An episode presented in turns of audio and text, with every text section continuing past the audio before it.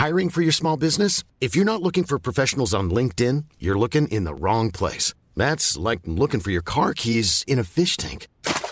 LinkedIn helps you hire professionals you can't find anywhere else, even those who aren't actively searching for a new job but might be open to the perfect role. In a given month, over 70% of LinkedIn users don't even visit other leading job sites. So start looking in the right place. With LinkedIn, you can hire professionals like a professional. Post your free job on linkedin.com slash people today.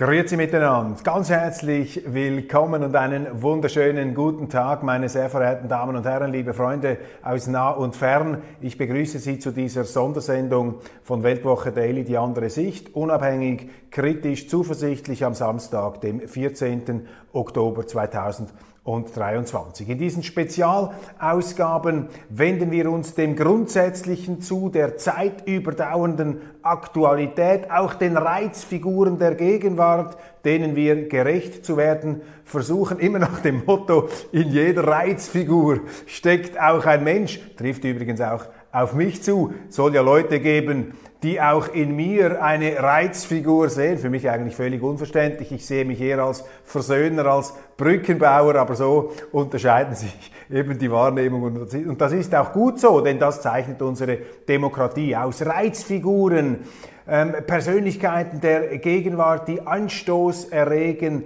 die versuchen wir hier sachlich in den Griff zu bekommen. Und heute möchte ich mich mit der größten Reizfigur, mit der größten deutschen Reizfigur der Gegenwart beschäftigen, mit dem Mann aus dem Giftschrank, mit jenem äh, Politiker, dessen Name man gar nicht mehr aussprechen darf, ohne gleich in den Beobachtungsraum des deutschen Verfassungsschutzes mutmaßlich gerückt zu werden, sozusagen der Lord Voldemort der deutschen Politik. Sie haben längst erraten, von wem die Rede ist. Natürlich, es ist Björn Höcke aus Thüringen. Björn Höcke, wenn sein, wenn sein Name raunend geäußert wird, dann geht den Kritikern schon ein Schauer des Entsetzens über den Rücken. Das Blut gefriert uns in den Adern oder soll uns in den Adern gefrieren. Also höchste Zeit, dass man hier einmal einen nicht abergläubischen, nicht obskurantistischen Blick eine nüchterne Perspektive in Anschlag bringt, um diesen Politiker einzuordnen. Und wir haben das gemacht. Wir haben seine Reden der letzten vier Monate studiert und das, was ich Ihnen im Folgenden berichten werde, ist die Summe der Analyse seiner Reden. Natürlich, Reden sagen nicht alles über einen Politiker, aber Reden sagen einiges und an den Worten kann man sie messen, aber noch besser ist es, wenn man sie an den Taten messen kann. Und das ist ja das Problem grundsätzlich an dieser AfD, dass äh, das eine Projektionsfläche geworden ist in Deutschland und als Schweizer eben mit dem qualifiziert ahnungslosen Außenblick, mit der wohlwollenden schweizerischen Perspektive stehen wir da mitunter etwas staunend und stirnrunzelnd an der Landesgrenze und fragen uns um Himmels Willen, was ist denn hier los? Äh, äh, es wirkt auf uns gelegentlich etwas hysterisch, wie diese innenpolitische Debatte geführt wird. Aber ich ähm, konstatiere auch, ich äh, attestiere ähm, den Deutschen, dass sie natürlich mit einer anderen Sensibilität auch bestimmte Politiker einordnen. Ich habe hier auch nicht die absolute Wahrheit, meine Damen und Herren, auf keinen Fall. Aber ich kann vielleicht eine Sichtweise, eine etwas entspanntere äh, Sichtweise offerieren von außen, die sich unterscheidet von dem, was Sie da in aller äh, Regel äh, bei sich zu lesen und zu hören bekommen. Wir haben diese Reden also angeschaut und äh, mir ist aufgefallen, da sind vier Schwerpunkte bei Björn Höcke zu erkennen, die in seinen Reden äh, immer wieder äh, fokusmäßig ins Zentrum gerückt werden. Erstens Verlust der Volkssouveränität, zweitens das Thema Demokratieabbau, drittens Missbrauch der Institutionen des deutschen Staates und viertens Krieg und Frieden. Ich möchte etwas zusammenfassen, was Höcke zu diesen Themenbereichen sagt Und ich habe dann auch noch äh, kritische Einwände von einer deutschen Politikwissenschaftlerin, die sich intensiv mit den Positionen von Höcke auseinandergesetzt hat. Erstens Verlust der Volkssouveränität. Die deutsche Politik habe die Souveränität an nicht demokratisch legitimierte und kontrollierte supranationale Institutionen übertragen, wie die WHO. Dies ein Thema der Reden Björn Höckes. Die WHO möchte mit dem Pandemievertrag die deutsche Souveränität einschränken, indem sie bestimme, wann eine Pandemie eine Pandemie sei und wann man einen Lockdown zu verhängen habe. Zudem sei die WHO über dubiose Wege finanziert. Der größte Geldgeber sei die Bill und Melinda Gates Stiftung. Zweiter Punkt hier, die Energiewende werde über indirekte Wege von Lobbyorganisationen erzwungen.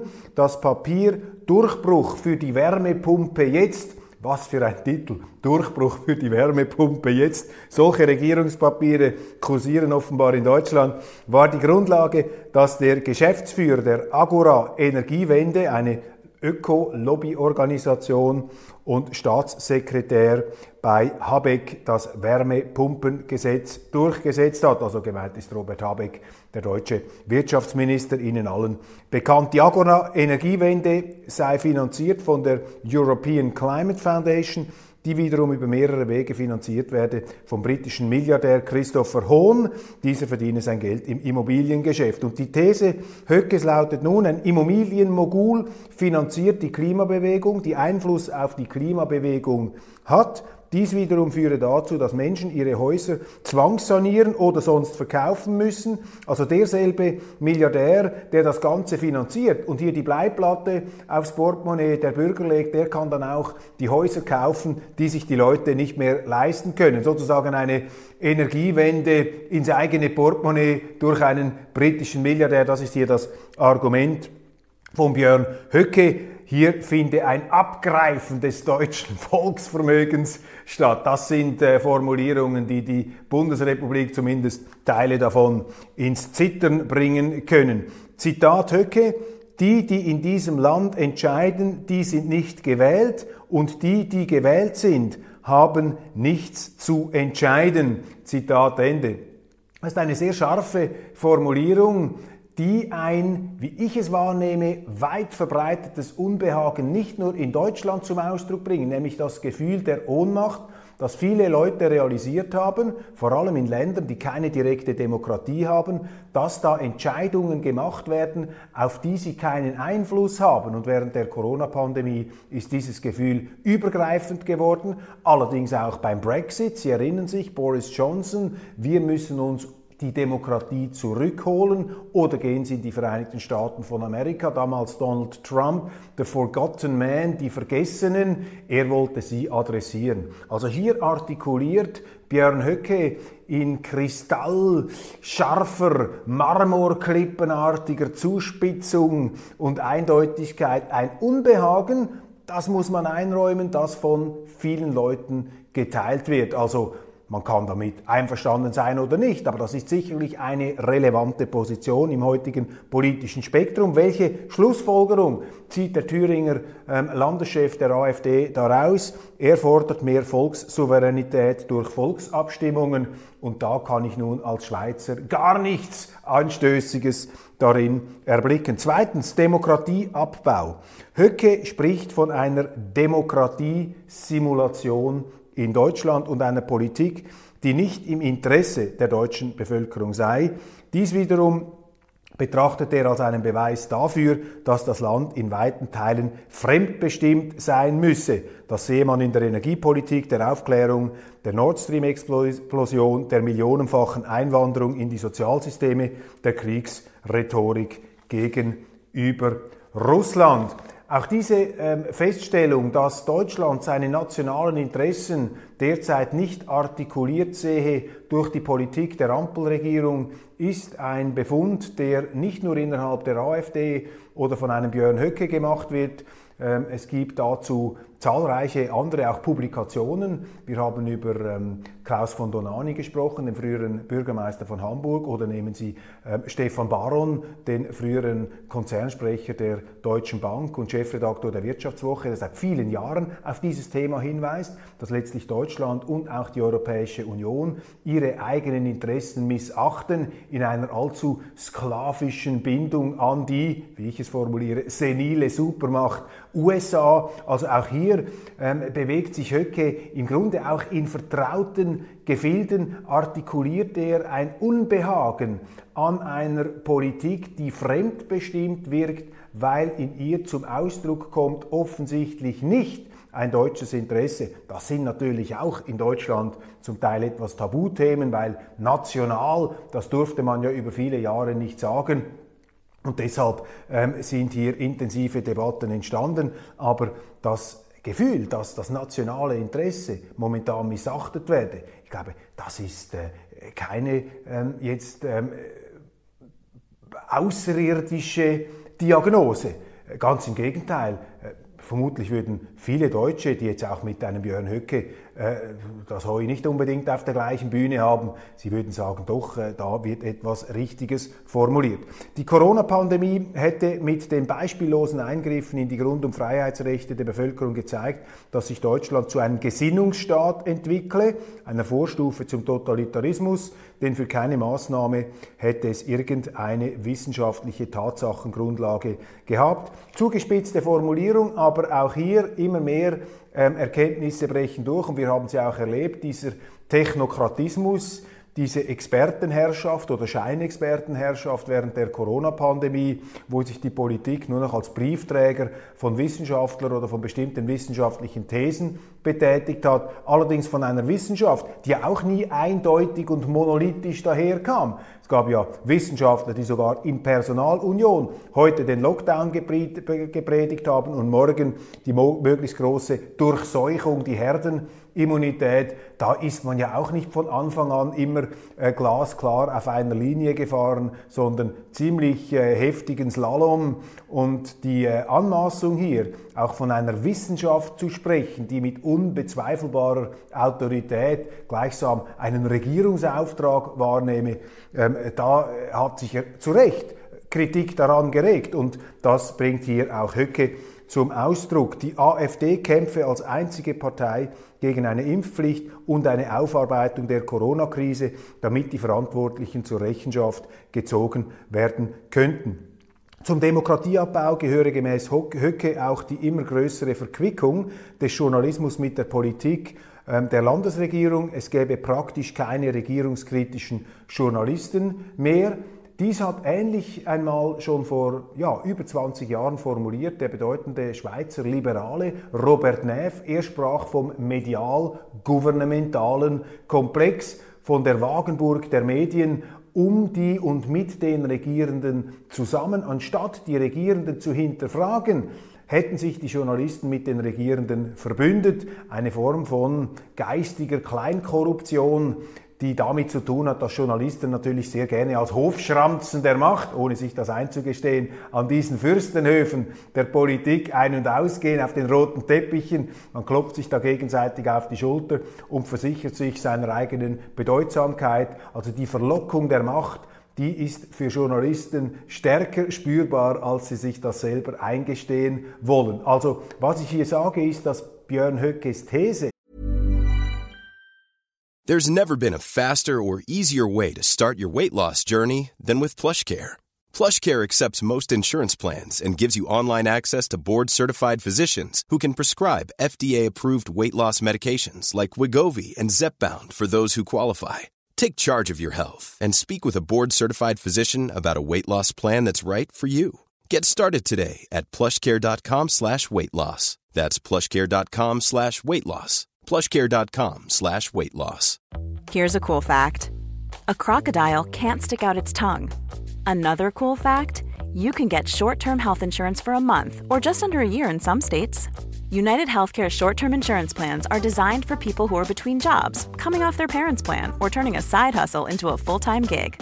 Underwritten by Golden Rule Insurance Company, they offer flexible, budget friendly coverage with access to a nationwide network of doctors and hospitals. Get more cool facts about United Healthcare short term plans at uh1.com.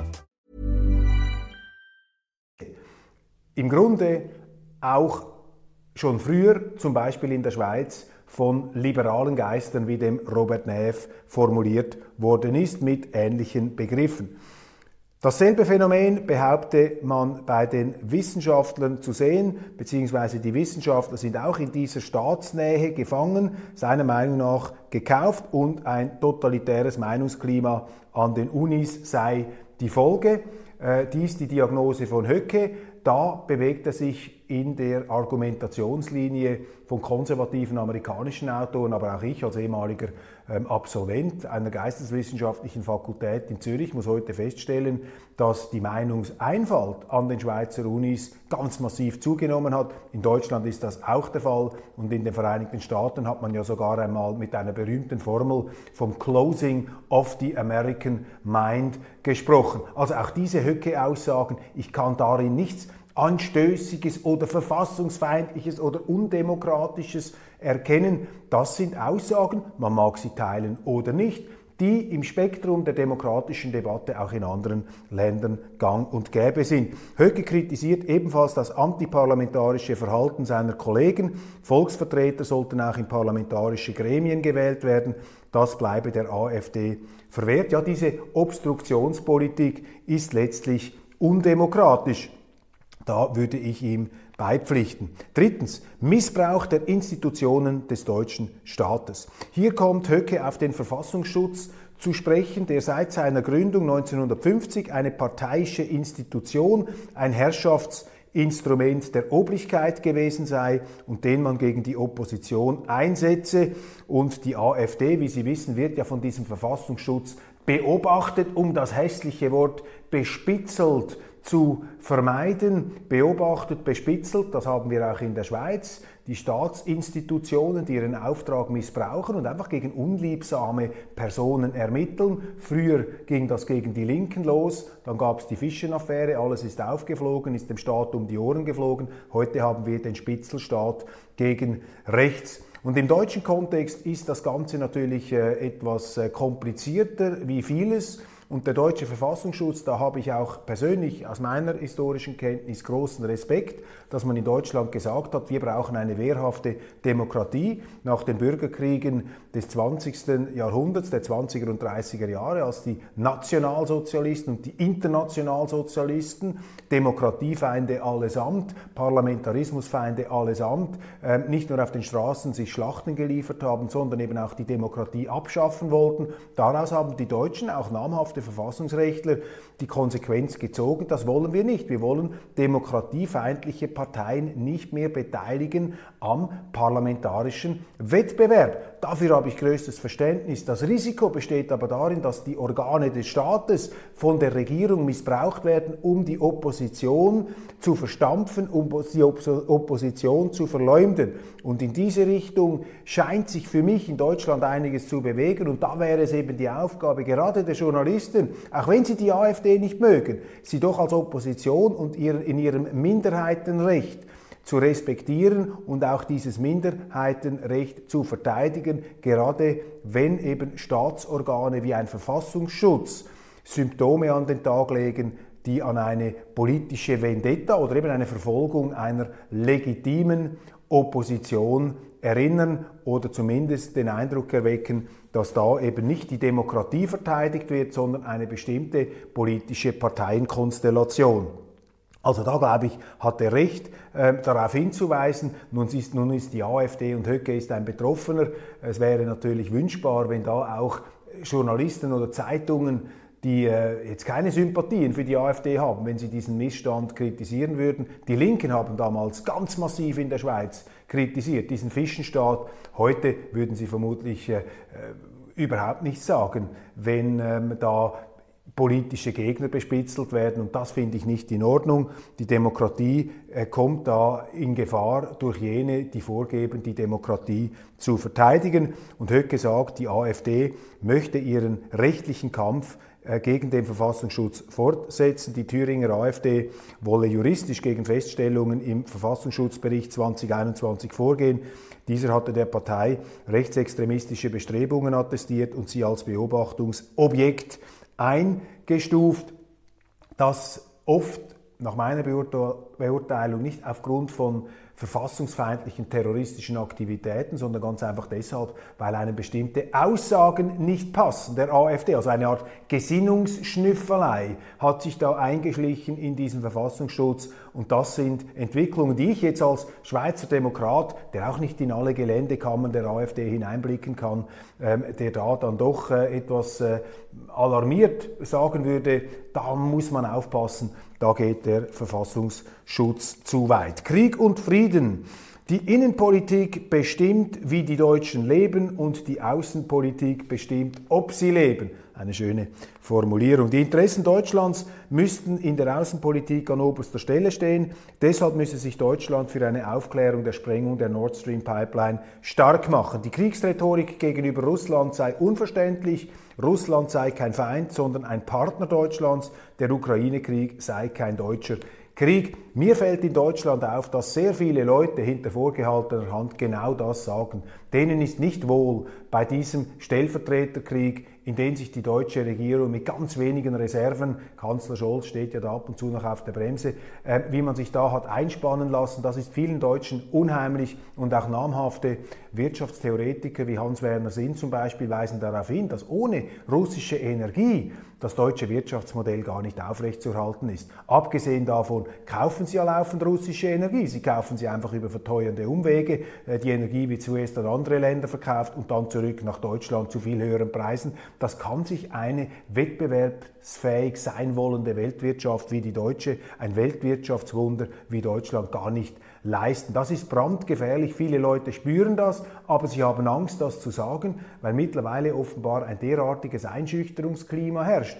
dass jeder, der das sagt, sofort öffentlich angeprangert wird. Das ist übrigens auch ein Missstand. Äh, sie sollten von den Zeitungen her immer darauf hinwirken, dass die Schwellen, die eigene Meinung zu äußern, dass die möglichst tief sind und dass sich möglichst viele Leute getrauen, ihre Meinung zu sagen, auch wenn es vielleicht eine falsche Meinung ist. Das spielt gar keine Rolle. Dann haben sie eine Diskussion, können das widerlegen. Und dieses Vertrauen ins Gespräch darf nicht fehlen, sonst haben sie keine Demokratie mehr.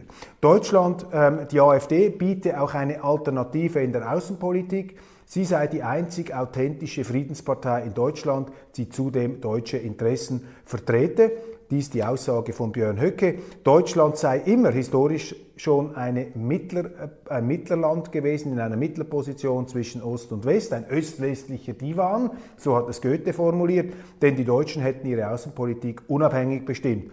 Heute seien sie in den Armen des Hegemons USA, aus denen sie sich lösen müssen. Höcke möchte ein selbstbestimmtes Europa in einer multipolaren Weltordnung. Ja, das ist eine aus meiner Sicht legitime Position, die man vertreten kann. Es gibt auch solche, die stärker für die transatlantische Bindung argumentieren. Wenn Sie die deutsche Geschichte anschauen, zumindest nach meinem Verständnis, Adenauer, Nachkriegsgeschichte, Adenauer, Westbindung, Willy Brandt, Egon Bahr, Öffnung Richtung Osten. Da haben wir wieder diese Doppelgleisigkeit, diese Brückenfunktion Deutschlands, diesen westöstlichen Divan. Und meine persönliche Meinung ist, dass wir tatsächlich ähm, mit diesem absurden kalten Krieg, den wir heute haben, der auch zum Teil schon ein heißer kalter Krieg ist, mit dem kommen wir nirgendwo hin. Und viele Menschen, Milliarden von Menschen, sehnen sich nach Zusammenarbeit, aber sie wollen eben nicht von den Amerikanern unterdrückt werden. Und äh, viele verstehen nicht, beziehungsweise sind empört,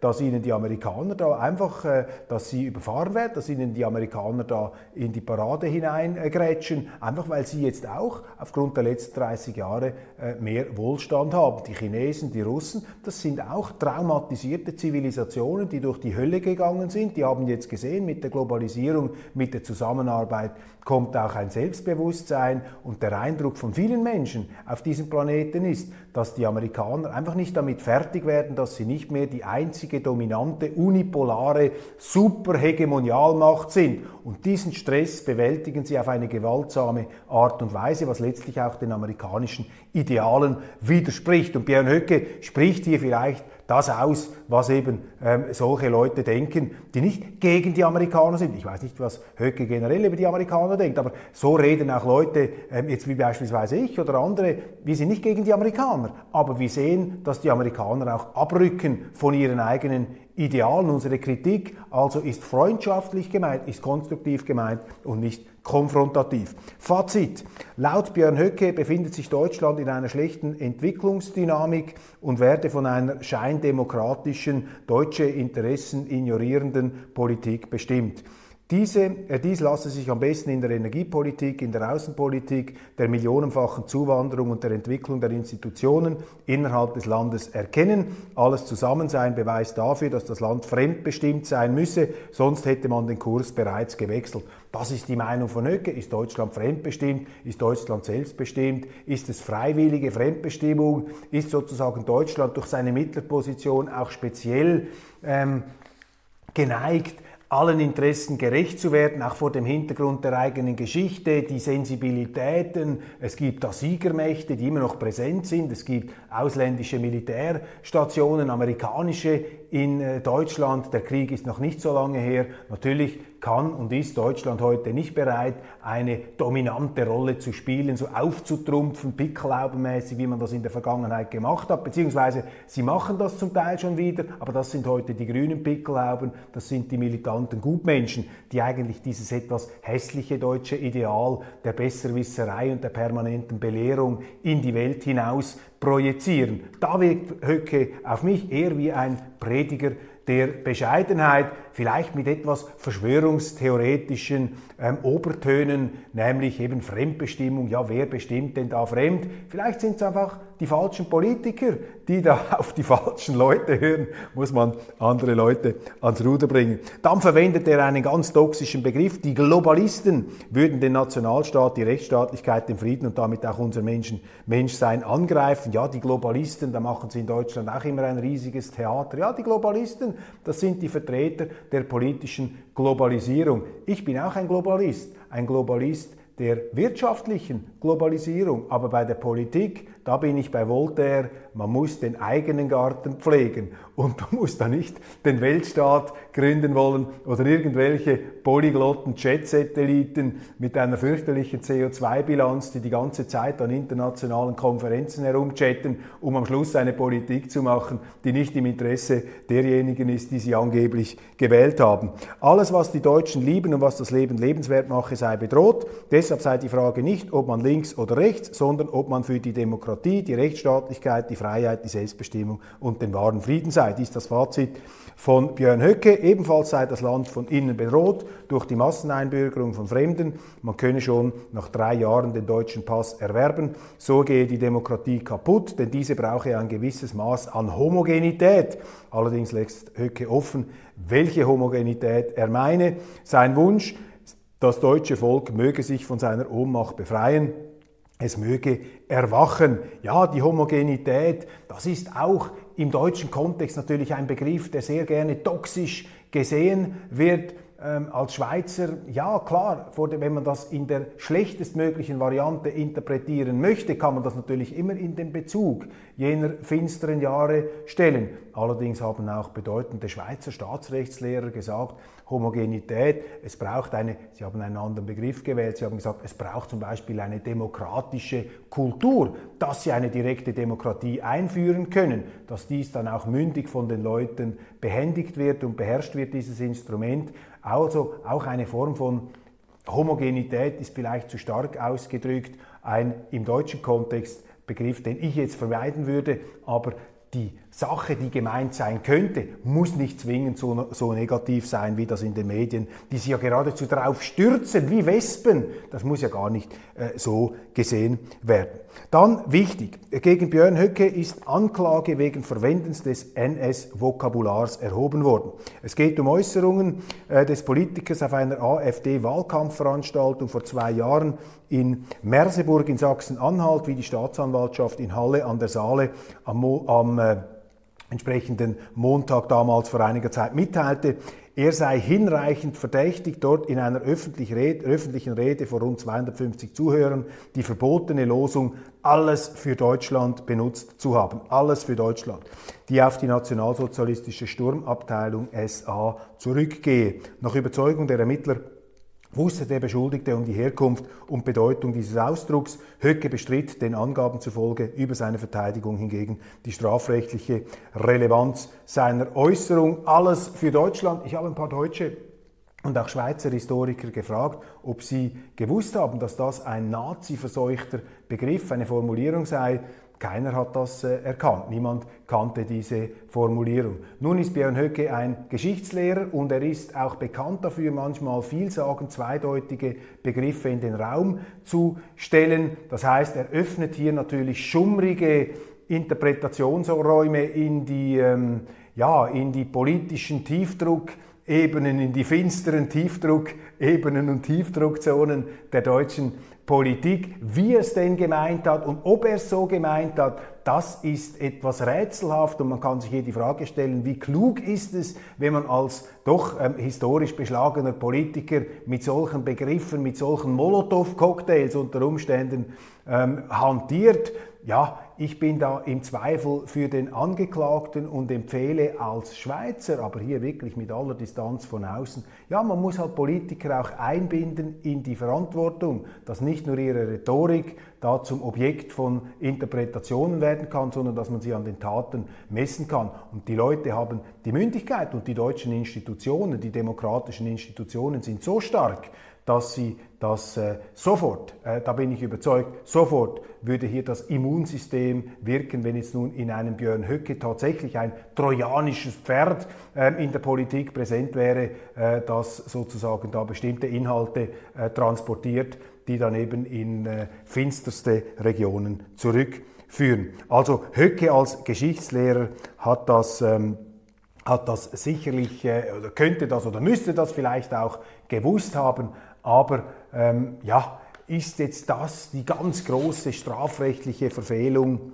Gut, das müssen die Deutschen dann selber mit sich ausmachen. Höckes Denk- und Argumentationsmuster noch ganz zum Schluss. Berit Tottmann, eine wissenschaftliche Mitarbeiterin für europäische Kulturgeschichte, hat sich mit Höckes autobiografischem Werk nie zweimal in demselben Fluss befasst und ist zu folgenden Schlüssen gekommen. Ich gebe hier ihre Einschätzung wieder, das ist nicht meine. Höcke mache sich immer wieder durch kalkulierte Tabubrüche bemerkbar, indem er ausspreche, was konträr zur deutschen Mehrheitskultur stehe. Im Januar 2017 bezeichnete er das Berliner Holocaust-Mahnmal als Denkmal der Schande. Damit ließ er absichtlich offen, was genau schändlich sei. Auch hier wieder so ein zweideutiger Begriff. Höcke beteuerte zwar, er meinte die Schande des Völkermords für Deutschland, aber es klang eben auch so, dass das Denkmal an sich eine Schande in Deutschland ist. Und hier glaube ich, gerade als deutscher Politiker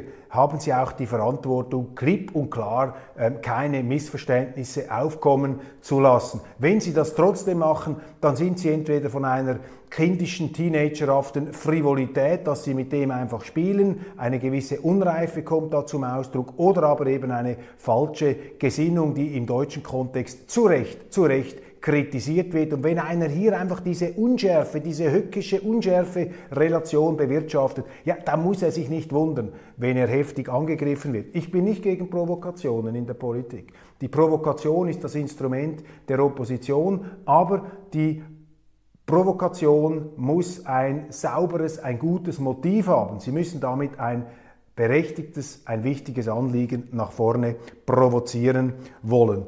Berit Tottmann identifizierte im Höckewerk ähm, vier zentrale Themen. Reaktionäre Geschlechter- und Familienideale, gut, das ist eher eine etwas linke Theoretikerin, Wunsch der Erneuerung der deutschen Nation, Konstrukt einer deutschen Heimat, Vorstellungen des deutschen Volkskörpers in Opposition zu anderen äh, Menschen, zu Leuten, die nicht aus Deutschland ähm, stammen. Volksbegriff nach Höcke. Das Volk ist eine dynamische Einheit aus Abstammung, Sprache, Kultur und gemeinsam erlebter Geschichte.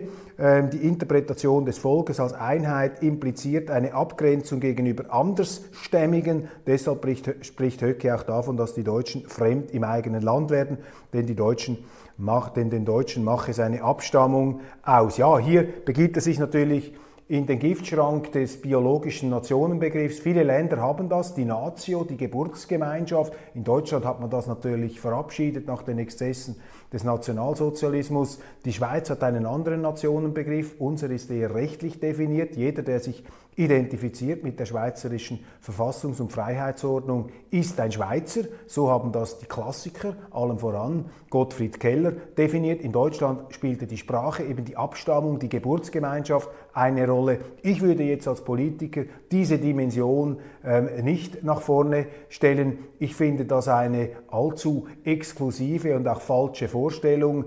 Ähm, für mich äh, sind diese Nationen, diese Geburts- und Abstammungsgemeinschaften, das sind nicht die Referenzpunkte, sondern ich glaube, ähm, ich, ich habe eher einen Teamgedanken der Nationen. Also Nationen sind wie Clubs, man muss sich an die Regeln halten und jeder Club hat die äh, freie Entscheidung, wie viele Mitglieder und welche Mitglieder er aufnehmen möchte. Und er nimmt am besten die Mitglieder auf, die ihm als Club etwas nützen, als die, die ihm schaden. Aber diese organischen Begriffe, ja, da gibt sich Höcke natürlich auch wieder jenen Anfeindungen preis, unter denen dann wortreich gelitten werden darf. Ich weiß nicht, ob er das absichtlich macht oder ob das wirklich äh, Überzeugungen sind.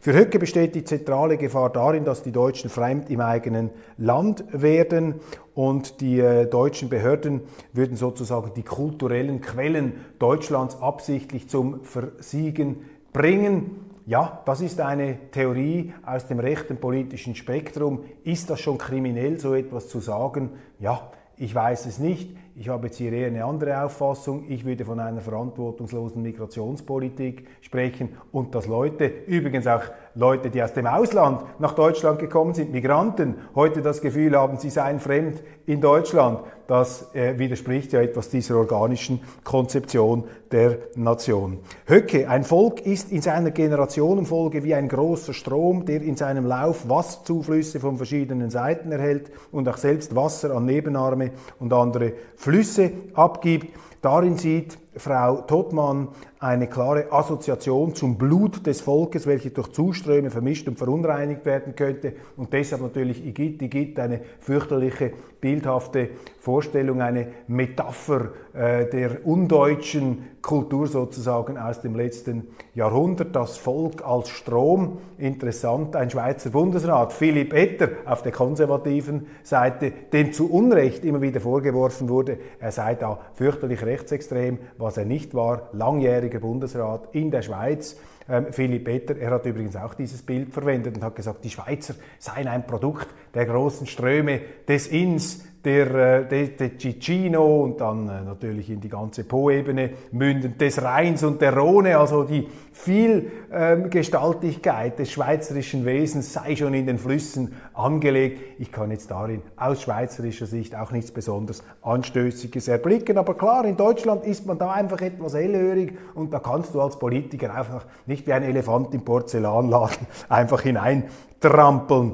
Ich bin mir sicher, sagt Höcke, dass egal wie schlimm die Verhältnisse sich auch entwickeln mögen, am Ende noch genug Angehörige unseres Volkes vorhanden sein werden, mit denen wir ein neues Kapitel unserer Geschichte aufschlagen können. Ja, das sind eben diese etwas äh, existenzialistischen Marmorklippen-Formulierungen, die bei den Kritikern, wie ich meine, zu Recht die Befürchtung auslösen, dass dieser Björn Höcke ähm, immer etwas noch hervorzüngeln lässt, etwas Unheimliches.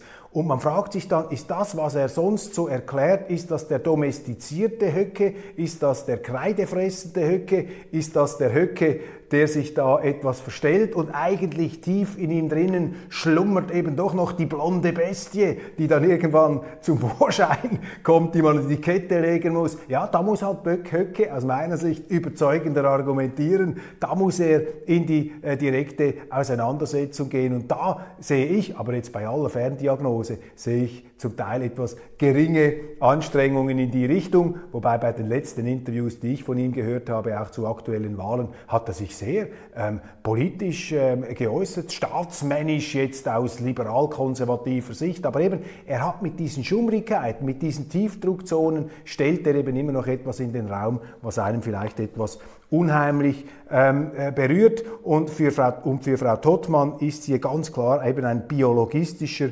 Bezug gegeben. Höcke allerdings äh, hält dem ganz klar entgegen, die Propagierung eines völkischen Reinheitsideals ist völlig falsch und historisch gesehen Unfug. Ja, wenn es denn wirklich so sieht, dann wird es ihm wohl auch gelungen, gelingen, irgendwann einmal alle Deutschen und vielleicht sogar Frau Tottmann davon zu überzeugen. Meine Damen und Herren, ganz herzlichen Dank für die Aufmerksamkeit.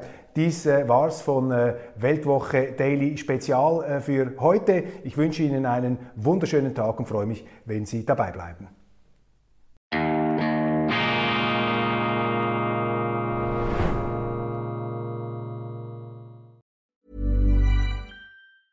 Even when we're on a budget, we still deserve nice things. Quince is a place to scoop up stunning high-end goods for 50 to 80% less than similar brands. They have buttery soft cashmere sweaters starting at $50, luxurious Italian leather bags, and so much more. Plus, Quince only works with factories that use safe, ethical, and responsible manufacturing. Get the high-end goods you'll love without the high price tag with Quince. Go to quince.com/style for free shipping and 365-day returns.